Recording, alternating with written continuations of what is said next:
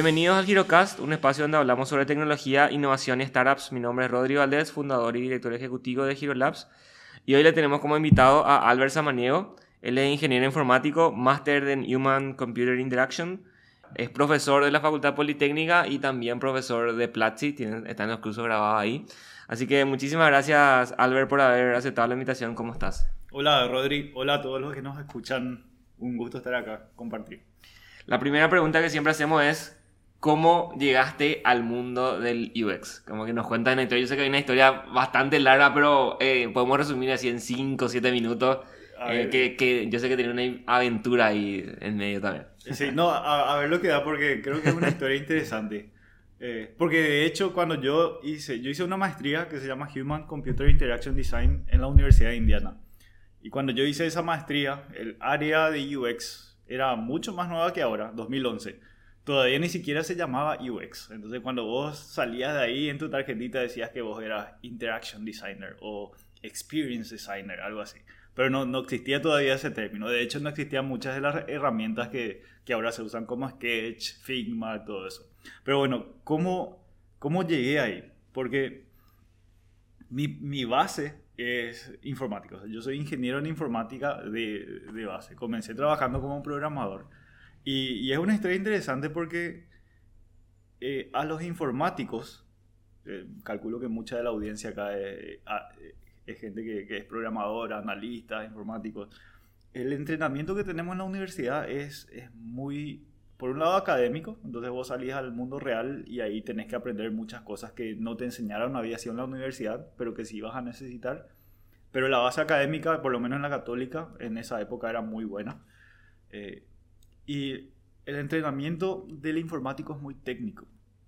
Entonces, lo que a mí me pasó es, yo empecé a trabajar como programador y en una fábrica de software eh, hace software y, está todo bien, vos tenés conocimiento técnico. Antes, hay un, hay un dicho que dice, cuando tu única herramienta es el martillo, todos los problemas que ves parecen clavos, que es de Abraham Maslow. Entonces, ¿qué, ¿qué, pasa? Vos salís con una formación técnica y sabes programar. Y viene alguien y te dice, yo tengo una idea. ¿Y qué empezás a hacer? A ver la parte técnica. A ver, bueno, ¿cómo hay que programar esto? ¿Y cómo funciona una fábrica de software cuando hace software a medida? Viene un cliente y el cliente te dice, eh, bueno, yo necesito, vamos a hacer, hacer, el ejemplo que tu cliente sea un, supermercado. ¿Vos con quién hablas? Hablas con el gerente, con el directorio, con los que están arriba y toman las decisiones. Y te dicen, necesito un software de facturación y necesito, eh, no sé, algo, algo para que use mis cajeros. Entonces, si vos sos tu herramienta del martillo, que es hacer código, y no sabes nada de experiencia de usuario, nada de eso, te pones a, diseñar ese, a pensar en el código, a diseñar la base de datos y no sabes capaz ni siquiera qué es lo que estás haciendo todavía.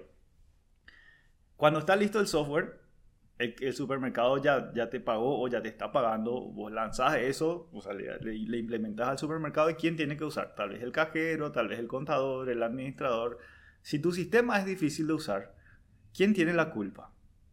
Claro que en la vida real vos hiciste un mal sistema. Pero eh, ahí en, en, en, esa implementación, para el directorio es, ah, espera un poco, la gente no quiere usar mi sistema, el cajero no quiere usar, vamos, a obligarle a usar, ¿cómo vamos a hacer? Vamos a entrenarle.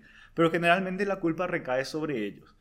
Y ese esquema funciona cuando haces software a medida. ¿Por qué? Porque igual a vos te pagan, igual se implementó y lo que se mide es que vos entregaste lo que en teoría te pidieron que entregues, que se especificó en, en un documento escrito con palabras y que todo eso es muy ambiguo. Entonces, bueno, si esa misma empresa, que es lo que pasó, una empresa que es fábrica de software decide, yo voy a hacer ahora un software, pero no un software a medida para un cliente, voy a hacer un software que voy a lanzar al mercado. Y, y adopta ese, esa misma metodología de trabajo y esa forma de pensar que generalmente es waterfall. Y de hecho en esa época casi todas las empresas hacían solamente waterfall. Ahora sí ya hacen mucho más eh, metodologías ágiles. Pero lanzas algo y si tu producto no es bueno, nadie te paga, nadie compra, nadie usa. Entonces, en mis primeras experiencias como desarrollador, yo me estrellé con eso. O sea, yo estuve a cargo de proyectos donde yo, si me decían qué es lo que había que programar, yo podía programar. Pero si yo tenía que irme y reunirme con el cliente y sacarle al cliente esa información de qué es lo que quiere y qué es lo que hay que hacer, porque a veces ni siquiera el cliente sabe lo que quiere. Eh, me imagino que ustedes habrán tenido experiencias, experiencias similares. Entonces, eh, nadie me enseñó cómo hacer eso. Y yo pensaba, hijo, ¿y, cómo aprendo? ¿Dónde, ¿Dónde tengo que estudiar eso? Entonces dije, bueno, tal vez no, no sé, empecé a buscar opciones, empecé a buscar programas afuera, maestrías, y ahí apliqué la beca Fulbright. Y cuando me eligieron, yo no estaba seguro todavía entre hacer una maestría en Computer Science, en Software Engineering, o, y ahí, ahí descubrí que había algo que se llamaba Human Computer Interaction. Y ahí me di cuenta, Computer Science va a ser más o menos, veía los programas y era lo que yo ya había estudiado. No quería hacer una maestría en lo que yo ya sabía o profundizar en eso mismo, sabiendo que lo que yo necesitaba ya no era más algo muy técnico, era más humano. Entonces eh, encontré unos cuantos programas y, me fui a la Universidad de Indiana. Y lo que me gustó ahí mucho es que eh, el programa no era solamente que estaba enfocado en diseño, sino que también se notaba que tenía un componente humano muy fuerte. Y cuando yo me fui al programa, eh, éramos, por, cada promoción éramos más o menos 35 alumnos. De esos 35, éramos creo que 5 nomás los que éramos informáticos de background. Después los otros, tenía compañeros que venían de diseño, algunos que venían de música. Muchos de mis compañeros tenían background de música. Eh, tenía una compañera antropóloga de negocios, de, de varias áreas diferentes. Y yo pensaba que yo siendo informático iba a tener una ventaja porque tenía ya una, una formación en tecnología. Pero en realidad como los informáticos somos tan lógicos y tan cuadrados, para mí eso era una desventaja porque la creatividad no es solamente lógica, no hay una fórmula para resolver un problema. Yo pensaba que me iba a ir ahí, iba a aprender la fórmula para decir, bueno, cómo entenderle al cliente. Y no hay una fórmula, hay distintos procesos. Entonces ese, esa maestría fue la que me, me hizo el cambio y empecé a pensar de otra forma ahí me di cuenta que yo también podía ser creativo y ahí es el cambio a, UX. E, ese fue en, esencia. Entonces ahí, pero ¿por qué? O sea, no, no, no es que a vos te gustaba el diseño ni nada de eso, sino que te fuiste más por el tema de, de, la interacción, más que porque viste que el, el, UX hoy también, hoy en día también está muy ligado al, al diseño ahora. ¿Te fuiste más bien por la, por, por, la interacción o te fuiste porque, ah, yo, a mí me gusta dibujar o algo así? No, eh, eh, el programa, de hecho, a mí nunca me gustó dibujar. Eh, nunca me gustó. Y de hecho, yo siempre me consideré, o sea, no, es que no me gusta, no, es que me, desagrada ya ahora, pero yo siempre consideré que no era una persona creativa, por un lado, y también consideré que no era una persona buena visualmente.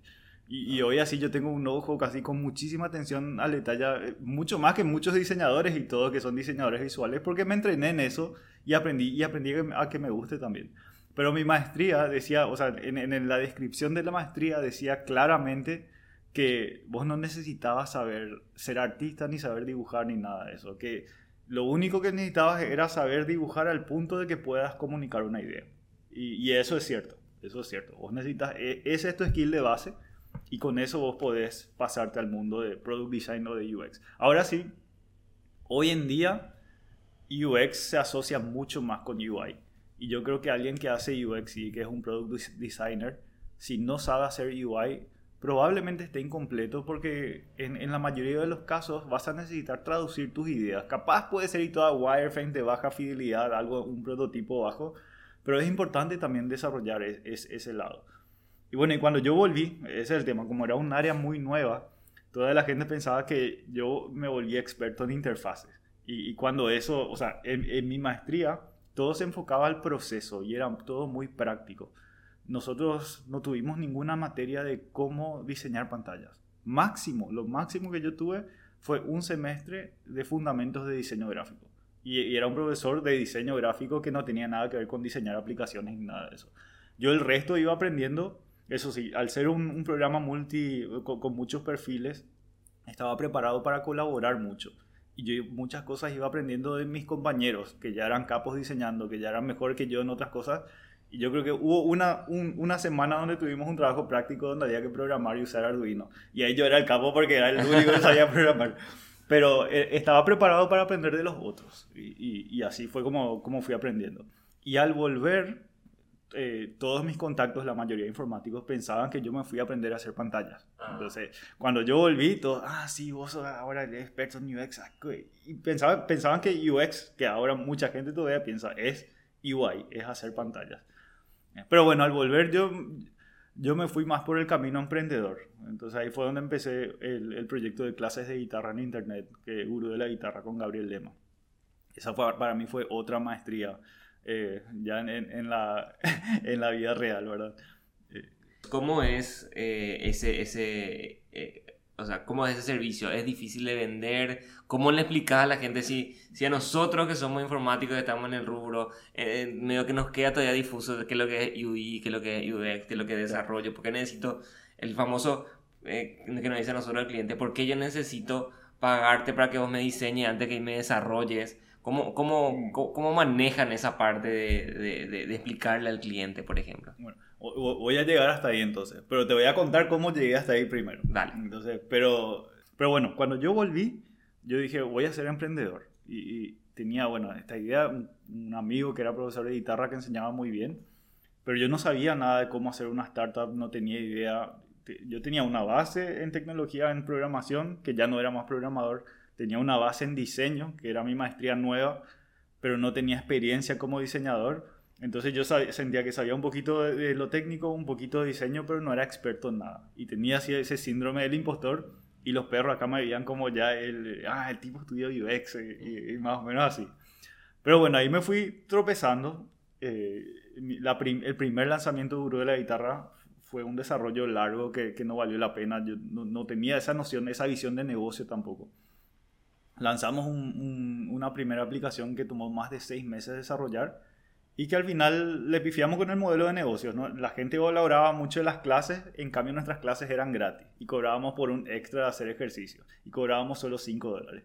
Entonces eso no se sostuvo, pero a medida que hacía eso, algo que yo tengo es que yo soy muy autodidacta y, y cuando necesito hacer algo sobre todo, me, me, pongo, me rebusco, me rebusco, aprendo, leo y trato de, de, de, entender las cosas. Entonces encontré el libro, me inscribí en una Startup Weekend y salí último, eso me acuerdo. Pero ahí aprendí... Creo que te, te, te, quedaste sin equipo, algo así, te quedaste, era, algo así era la historia, ¿verdad? No, equipos tenía, no, yo, claro, en el Startup Weekend había que hacer un prototipo y yo no era habilidoso haciendo prototipos, ¿entendés? Yo, o sea, eso es un, un skill que yo desarrollé muy poco en, en mi maestría, o sea, podía hacer pero me costaba mucho la parte visual todavía. Y yo ya tenía el título de máster en Human Computer Interaction Design, pero mi foco era más el proceso y no tanto la entregable. Entonces en mi equipo había un diseñador eh, gráfico que iba a hacer en teoría todo eso. Y ese diseñador fue el que no apareció. Entonces ahí nos rebuscamos cómo, cómo hacer las cosas. Bueno, pero bueno, salí último, pero esa experiencia para mí fue un muy buen aprendizaje porque descubrí cosas que yo no sabía que existían. O había algo que era el business canvas y todo eso que era una forma, eran herramientas que yo no tenía y no sabía que existían. Y ahí me acuerdo que alguien mencionó el libro Lean Startup. Entonces leí el libro Lean Startup. Y, cada cosa que me contaba el libro era así, un lugar donde yo me estrellé, entonces me identificaba mucho. Pero después me di cuenta que, ah, bueno, tiene mucha razón lo que dice el libro en la teoría, pero en la práctica empecé a tratar de poner en práctica eso del concepto, un MVP, todo eso, y no es tan fácil, no es que vos lees, ah, sí es un MVP y podés implementar uno. Eso tomó también tiempo que, yo pueda aprender. Pero sí, la segunda versión del, de, del sitio de Buró de la Guitarra, en vez de hacerla en seis meses pagando un desarrollador, hice en, en un mes haciendo yo un WordPress y lanzando ya clases de jazz que costaban 60 dólares por mes y conseguimos en el primer lanzamiento 20 alumnos. Ya era así, wow, por lo menos vendimos entonces y vendimos bien. Pero después igual todavía no tenía muy maduro yo el concepto de producto mínimo viable y, y no, no, pudimos sostener ese modelo. Pero en fin, en, en, ese, en esa experiencia emprendiendo, eh, ganamos, bueno, después del de, de, Startup Weekend también me anoté en uno de estos concursos innovando, que era eh, cuando eso Cenatic, y ahí ganamos un premio. La mitad del premio se me fue en pagarle a un desarrollador de entrada, o sea, porque todavía no entendía, cuando vos estás así, en, en, no tenés mucha experiencia emprendiendo y, y, no sabes cómo priorizar las cosas, generalmente, bueno, 50 millones no es mucho para, para emprender algo, pero tenés que saber priorizar muy bien dónde, dónde gastar. Y cuando nos quedamos sin fondos, ahí fue que yo le dije a Vane Torales, que era la diseñadora que trabajaba con nosotros. Éramos tres, eh, Gabriel Lema, Vanessa Torales y yo. Y Vane era estudiante de diseño, pero ella se encargaba de todo lo que era audiovisual. Y si nos quedábamos sin plata, ya no le íbamos a poder pagar a Bane, nosotros luego ya no estábamos cobrando nada. Entonces, algo teníamos que hacer. Y en eso yo ya estaba haciendo consultoría, pero hacía, tomaba pocos proyectos, pero de repente alguien me llamaba para un taller o para ayudarle con un proyecto específico, ya empezaba a hacer consultoría en UX. Entonces ya estaba saliendo un poquito de ser solamente emprendedor. Y ya estaba enseñando también en la Universidad Nacional. Esa es otra historia interesante. Yo empecé a enseñar en el 2015 y llego a mi primera clase y con mis alumnos enseño todo, salgo de esa clase y yo, ¿qué, ¿qué carajo voy a enseñar el resto del semestre? Ya conté todo lo que sé más o menos. y esa, esa, fue mi primera, mi, mi, primera experiencia enseñando esta materia en la, en la Politécnica. Porque yo ya, antes de eso yo enseñaba en la Católica, antes de ir a Estados Unidos, una materia que tenía que ver con inteligencia artificial, nada que ver con esto. Pero esas tres cosas, de trabajar en un proyecto propio y ahí estrellarme con mi proyecto propio. Después, por otro lado, hacer consultoría y ayudarle a otros en sus proyectos. Y tercero, enseñar en la facultad. Y yo salía de una clase de la facultad y decía, a la pucha, qué bueno está este concepto que estoy mostrando acá. ¿Y, por qué yo no hago esto en mi proyecto? E, es así, yo encontraba esas brechas. Yo enseñaba algo, después salía y yo no estoy aplicando esto. Ah, tengo que aplicar. Y esas tres cosas se fusionaron y se conectaron los puntos y de alguna manera en algún momento yo dije, ah, espera un poco, ahora ya entiendo muy bien lo que estoy haciendo. Y ahí me sentí experto y ahí se me fue el síndrome del impostor. Pero tomó el tiempo. Y, y eso del síndrome del impostor no era que yo no sabía ni nada de eso, sí, tenía poca experiencia nomás. Y, y claro, al tener poca experiencia sabía menos, pero tenía, tenía una preparación que otras personas todavía no tenían. UX es muy amplio pero para poder realmente ser un UX designer y un product designer, tenés que tener esa patita final de poder diseñar una pantalla que se vea como una aplicación real. Y ahí justo ya, ya existía Figma, o sea, ya, ya, empecé, empecé usando Sketch, después me pasé a Figma y, y así surgió, así surgió. Entonces, ¿cómo, ahora otra vez la pregunta, ¿cómo le, cómo le convences a la persona de que tiene que eh, tiene que contratarle, por ejemplo, a un UX designer. Porque famoso, eh, siempre vemos así, diseñador que haga UX, pero otra vez sea copywriter y que eh, sepa un poco de programación también, ¿verdad? Entonces, ¿cómo, cómo, le, ¿cómo nosotros también le convencemos de que es importante hacer este proceso previo de validación, de experiencia del usuario, de diseño, y después recién vamos a, vamos a escribir alguna línea de código quizás? Claro. Eh, y qué buena pregunta porque me olvidé de responder. Menos mal que está aquí de vuelta. Eh, entonces, yo creo que primero lo, lo, que tenés que hacer es tener claro que UX no es UI. Y eso ayudarle a saber al cliente, pero no solo al cliente, vos como profesional tenés que saber. Porque hay muchos diseñadores que son UX designers o product designers, pero que todo su foco está en lo visual, en las pantallas. Entonces, ¿cuál es el aporte que vos das ahí si vos haces pantallas? Vos haces un aporte más estético y tal vez de usabilidad, punto. Pero no haces un aporte de producto real y de pienso estratégico en, lo que se va a hacer. Eh, para mí ese es mi aporte. Entonces, una vez que vos tenés claro eso, vos le... O sea, mi forma de hablar con el cliente es decirle, bueno, mi trabajo es reducir riesgos. Con el trabajo que yo voy a hacer, vamos a ahora mismo lo que pasa mucho es que los clientes tienen una idea. Entonces vos tenés una idea, le digo al cliente. Tal vez el cliente mismo no tiene claro cómo va a ser su idea. Tiene un... una idea. tiene una idea que está en la nube, es nebulosa. Si ese cliente empieza a desarrollar esa idea, tal vez se va a una fábrica de software o algo así, lo que va a pasar es que se va a empezar a desarrollar y después de unos meses se va a levantar la cortina y ahí va a ver, tarán, esto era lo que vos querías. ¿Por qué? Porque los requisitos generalmente se hacen por escrito. Entonces, al hacer los requisitos por escrito, son ambiguos. Entonces el cliente ve eso, ah, no era tanto lo que yo quería, o sí era lo que yo quería, pero a lo mejor era lo que él quería, pero no lo que el cliente necesitaba, lo que el usuario necesitaba. Entonces, si vos antes de hacer eso, haces primero un prototipo, por lo menos el, cliente, el dueño de la idea, con los desarrolladores ya van a estar alineados. Esto es lo que vamos a hacer. Ahí ya tenés el primer riesgo reducido. Pero después lo más importante, no es que vos tenés el prototipo y tenés que desarrollar. vos querés saber qué va a funcionar y qué no va a funcionar de tu idea hasta cierto punto, probá ese prototipo con usuarios, hace user testing y una vez que vos tenés ese feedback, es impresionante lo que vas a aprender.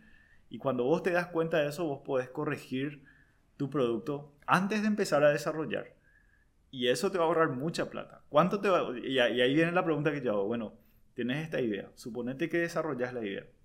¿Cuánto te va a tomar? ¿Ya, ya, ya, calculaste cuánto te va a costar en desarrollo? ¿Hablaste con fábricas de software? Muchas veces los que vienen con ideas están buscando presupuesto. Bueno, ese es el presupuesto para el lanzamiento. ¿Qué pasa si vos gastas todo eso, lanzás y no funciona? ¿Cuánto te va a costar? ¿Qué pasa si antes de eso, en lugar hacemos un proceso, hacemos un prototipo y probamos con usuarios? Entonces ahí ya tenemos una idea, claro. ¿Cuánto, eh, al final ese proceso es como un seguro donde no te da la garantía de que tu proyecto va a funcionar, pero si en ese proceso el prototipo fracasa, vos ya sabes que no, no vale la pena desarrollar eso. Y eso es lo que, e, esa es la forma en la que yo hablo con mis clientes y lo digo de una forma muy auténtica, ni siquiera tratando de vender, porque no todos los que vienen junto a vos pidiéndote presupuestos son potenciales clientes. Entonces, una vez que yo le explico al cliente, esto es lo que yo hago, ahí también le queda mucho más claro al cliente si el cliente necesita, había sido UI nomás, como era lo que pensaba que necesitaba al comienzo, o necesita el proceso. Si el cliente necesita solamente dibujar pantallas y, ya está todo, solo UI, yo generalmente digo, yo no soy la persona. Te voy a ayudar a encontrar a alguien que, te pueda ayudar. Pero, pero, si es solo eso, yo no soy la persona. Y si, si el cliente es alguien que se da cuenta, ah, espera un poco, había sido, este es el camino y ahora entiendo por qué esto vale la pena hacer, entonces ahí, bueno, hacemos el proceso. Justo, justo hace un par de episodios estábamos hablando también con, con Liz de Beta Cards y mencionaba también de que en, en, uno de los procesos de Beta Cards ellos tienen algo que es eh, identificar la persona, el usuario, ¿verdad? Y parece tan sencillo el ejercicio de identificar a una persona real y no a un rango de etario o, una o, un, o un estereotipo y no a una persona real. Pero nos cuesta tanto hacer. No, sé por qué, ¿verdad? Eh, es muy normal en los emprendedores que, que, no queramos, que no queramos, por ejemplo, identificar a una persona, una persona real. ¿verdad? Lo, mismo, lo, lo mismo pasa en este, en, este, en, este, en este proceso de, de diseñar la pantalla. Tanto nos cuesta eh, mostrar nuestro diseño en Figma a una persona, mostrar y testear, pero es tan simple a la vez, ¿verdad? Entonces, a mí me parece una paradoja que, nos, que, que, que no la hagamos siendo que tan sencillo y tan obvio, ¿verdad? Pero al mismo tiempo parece que tenemos vergüenza de, eh, en el caso de, del user persona, definir un user persona súper acotado y de, eh, mostrar nuestro diseño, ¿verdad? ¿Por qué vos decís que se da eso?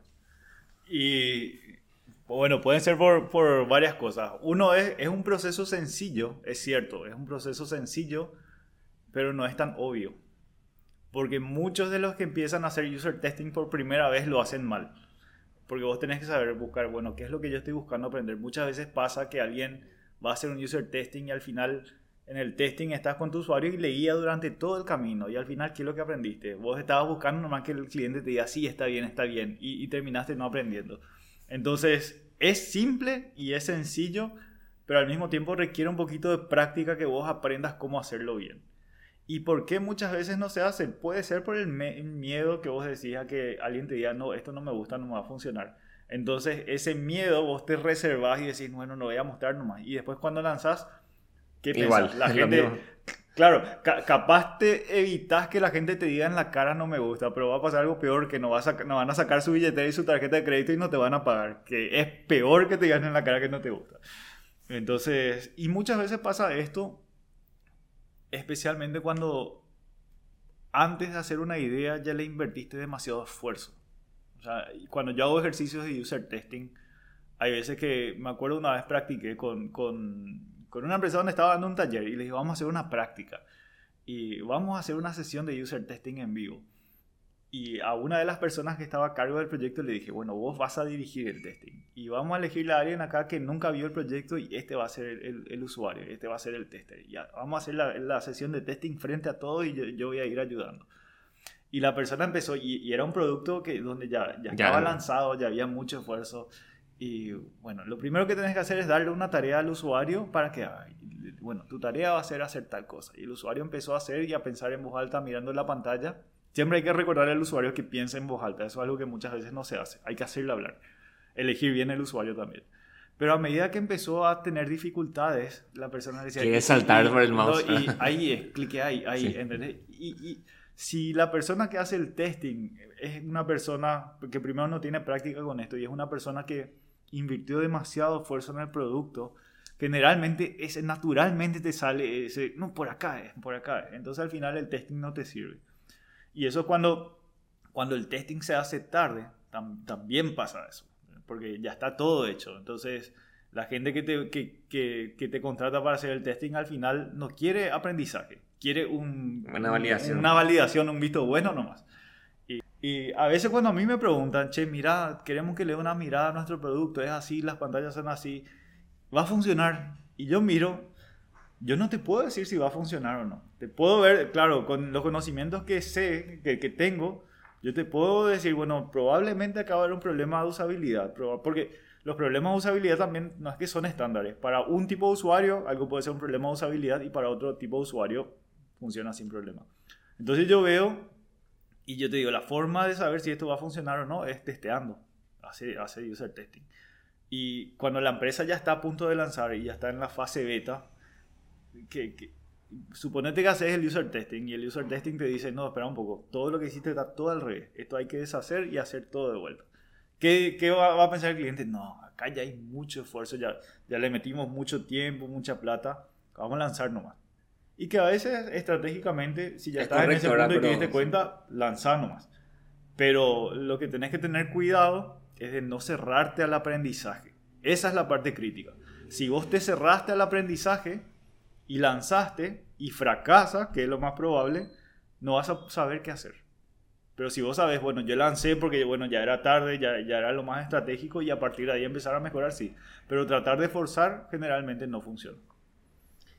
¿Y cómo, eh, quiero hablar otra vez de tu proceso de, de, vamos a decir, de transformación de ingeniero informático a UX designer.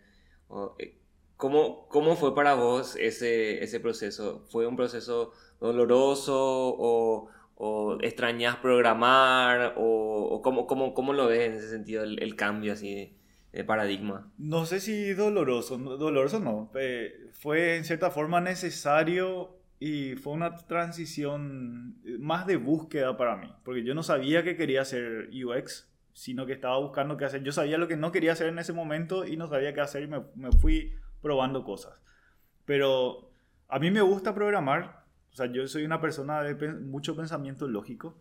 Eh, me gusta programar, pero una de las cosas que me di cuenta es que la informática no es mi pasión. Y después me di cuenta que UX no es mi pasión tampoco. Entonces, bueno, pero a la pucha, ¿y cómo hago entonces lo que hago? ¿Y cómo hago bien encima lo que hago? Yo creo que más por necesidad. Emprender para mí hizo que yo aprenda todo lo que yo tenía que aprender por necesidad y ahí fue como un necesito esto y ¡fum! Y, y me, me, gusta, me gusta. Pero o sea, no es mi pasión. O sea, fuiste aprendiendo estas habilidades porque necesitaba aprender para, para lograr lo que realmente quería, que era emprender. No es ni siquiera que, que, claro, para hacer algo que para mí tenía sentido. Que era en ese caso claro, en ese, en ese momento era el proyecto que tenía Uro de la guitarra, sí, pero eh, tampoco digo que mi propósito es emprender ni nada de eso. Pero, pero como yo me di cuenta de, de todo esto, es porque ya en la facultad eh, teníamos, qué sé yo, reunión entre compañeros y nos juntábamos y vos sabías que estaban así, estaban unos cuantos y iban a hablar de cualquier cosa.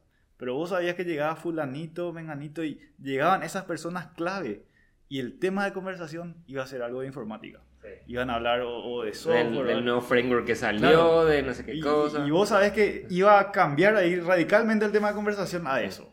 Y yo no era una de esas personas. Y yo me di cuenta de eso. Entonces, yo en la facultad era muy bueno porque yo sé ingeniería. O sea, ingeniería informática es mucha base matemática. Y, y a mí me gustaba matemática, me gustaba física, me gustaba lógica, me gustaba también programar. Pero anda peleate para compilar el kernel de Linux. Yo odiaba eso y yo me daba cuenta ya. Entonces, tenía compañeros que tal vez no tenían las notas que yo tenía, pero yo sabía que ya estaban volando en, en lo profesional. Y después lo mismo me pasó con UX. Cuando yo me fui y si, si, bien no era una maestría visual, sí tenía que empezar a usar, hacer trabajos con entregables visuales y empezar a usar herramientas como Illustrator y todo eso que, que yo nunca en mi vida usé.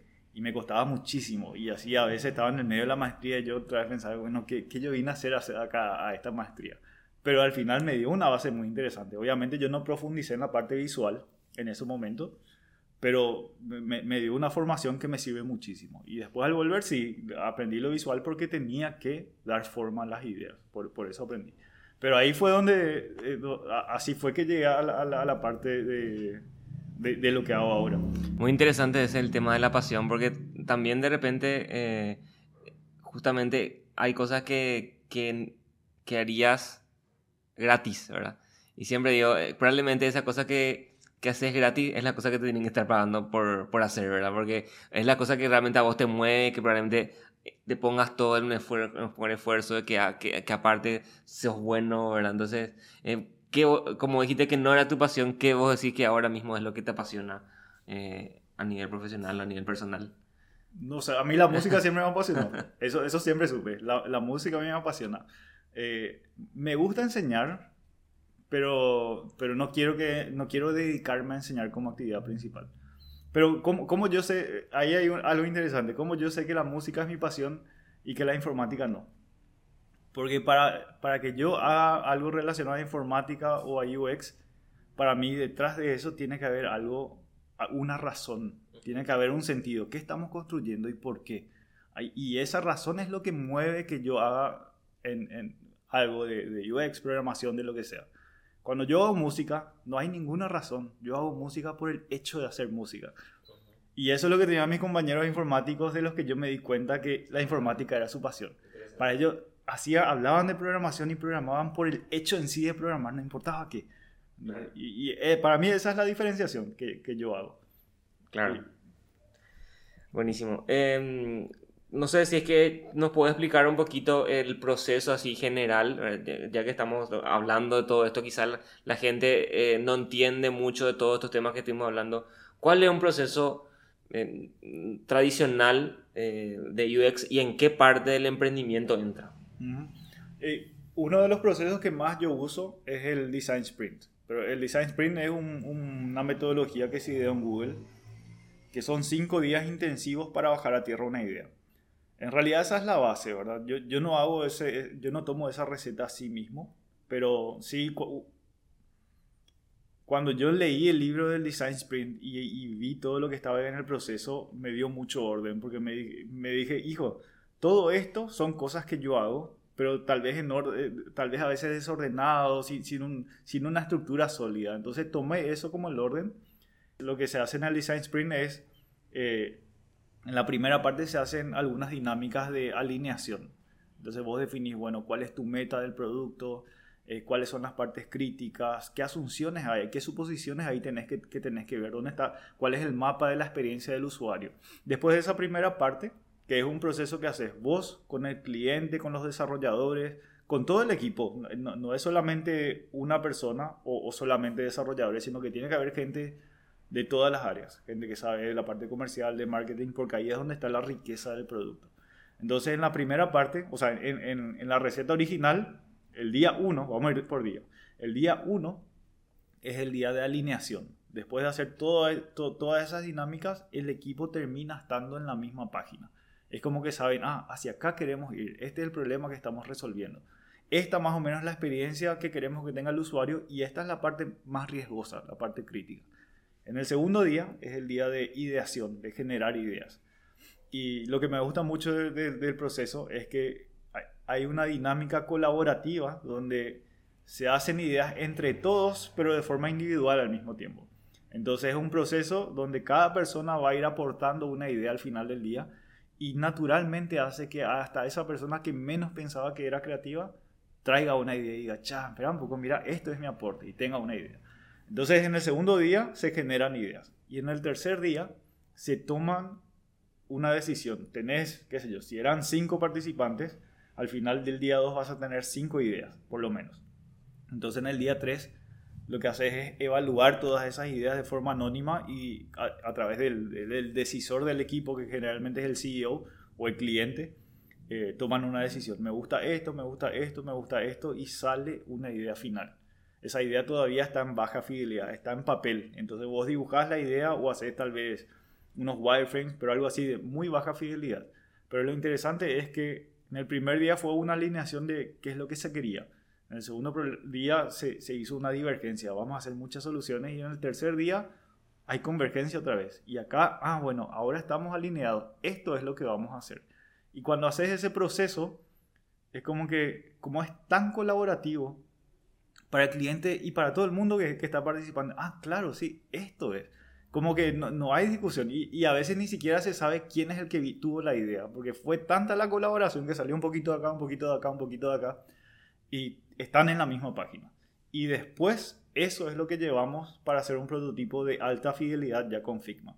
En teoría, en, en la receta original del Design Sprint, eso tenés que hacer en un día, un día de prototipar. Yo generalmente ahí ah, me tomo más de un día y lo que pasa también es que muchas veces el cliente, después de este proceso, no es que espera solamente la pantalla crítica, quiere su app completa. Entonces ahí ya empezás. Al comienzo igual, cuando empezás a hacer en alta fidelidad, no necesitas todavía hacer la, la app completa porque vos vas a probar el camino crítico. Vos vas a ver, estas son las pantallas de mi aplicación que tienen más riesgo y eso es lo que probás en una sesión de user testing. Entonces, después de hacer tu prototipo en alta fidelidad, que a veces hacemos solo con Figma, o a veces me gusta usar también la combinación de Figma y Protopy. Protopy es una herramienta para hacer prototipos mucho más interactivos que Figma, pero es mucho menos colaborativa. Entonces vos diseñás primero en Figma, eso importás a Protopy y ahí le agregas la interacción adicional, que puede ser un prototipo donde vos metas texto de verdad. Y en Protopy vos podés guardar variables. Con, ah, entonces, que eso creo que todavía no hace Figma. Eso no hace Figma. Pero sí ya tiene inputs. Ya tiene inputs. Para mí que sí, sí, eh, Figma ah, está evolucionando, claro, demasiado rápido. Entonces está...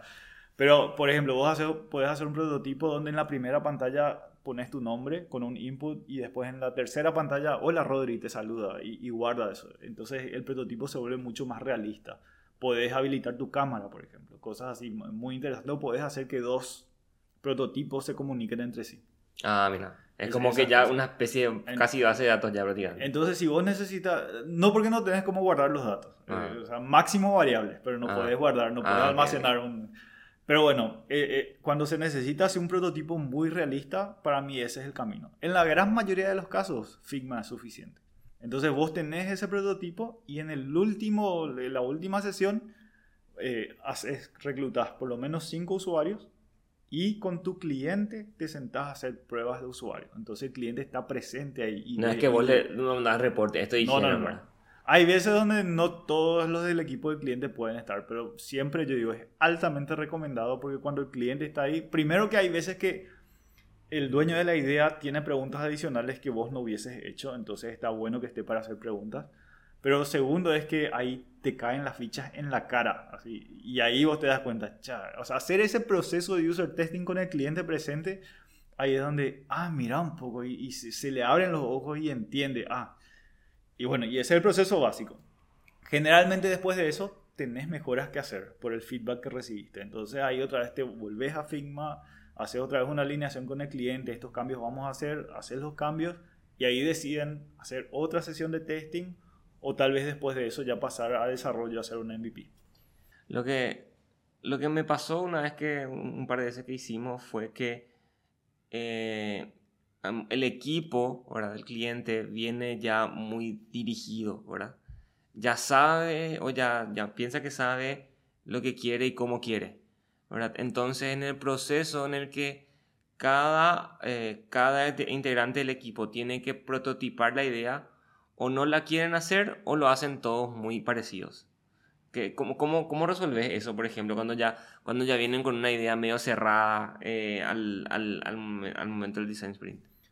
Yo creo que no hay problema con eso, porque lo importante es que hagas un prototipo y ahí vean, se estrellan o no se estrellan. Si está bien y funciona como tiene como, como pensaban, está bien. Era una, una suposición que tenían que estaba acertada. O sea, no está mal que, por ejemplo, de los cinco participantes, los cinco otra vez presenten ideas parecidas o, o de repente... Eh, también me, me, pasó de que no todos quieren dibujar, ¿verdad? Sí. Ese también es un problema, ¿verdad? No está mal que todos presenten ideas parecidas, pero si todos presentan ideas parecidas, yo creo que el proceso no funcionó tan bien nomás. Eh, porque generalmente no, no, no, hubo tanta diversidad en, en, la ideación, porque a lo mejor las inspiraciones, o sea, los, los, ejemplos de inspiración que se trajeron ya, ya estaban muy dirigidos. Entonces, lo que yo creo que ahí ayuda mucho es meter una persona creativa al proyecto externo. De hecho, muchas veces cuando yo hacía, o sea, hago los procesos de Design Sprint con clientes, está el cliente, tal vez están los developers si no son del mismo equipo, pero no es que estoy yo nomás. Estoy yo y sí o sí me busco por lo menos una persona que haga diseño visual y a veces hasta dos. Entonces, esas dos personas adicionales que son visuales y son creativos, eh, ayudan, aportan de una forma que las otras no van a poder y ahí se complementa. Pero para eso también otra cosa, cuando se buscan, hay una parte de ideación donde se buscan ejemplos de inspiración. Ahí es importante decir, si vamos a hacer una aplicación de banco, que no todos tus ejemplos sean aplicaciones bancarias, porque vas a hacer algo igual a lo que ya hay. Si vos querés innovar, trae algo de otra área yo, muchas veces quería hacer una aplicación bancaria y tu ejemplo de inspiración es Duolingo, por la interfaz amigable.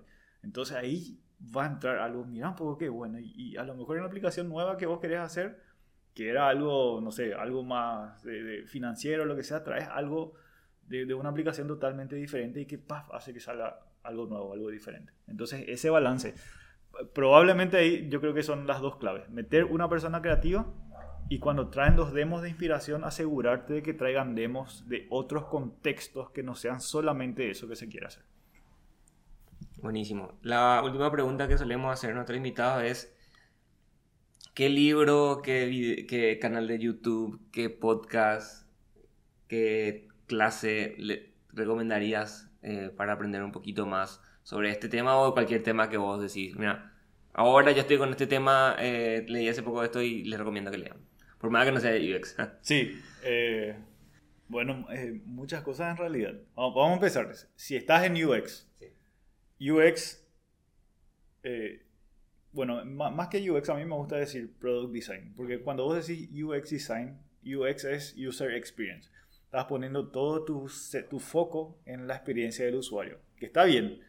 Pero a mí me gusta más decir Product Design porque no solo tenés que tener en cuenta el usuario, sino tenés que tener en cuenta el negocio también y hacer ese balance. A veces tenés que hacer compromisos y que lo que es mejor para el usuario va a ir en detrimento del negocio y tenés que ver, claro, una aplicación que sea excelente para el usuario con un negocio que se sostenga, que no se sostenga, no tiene sentido.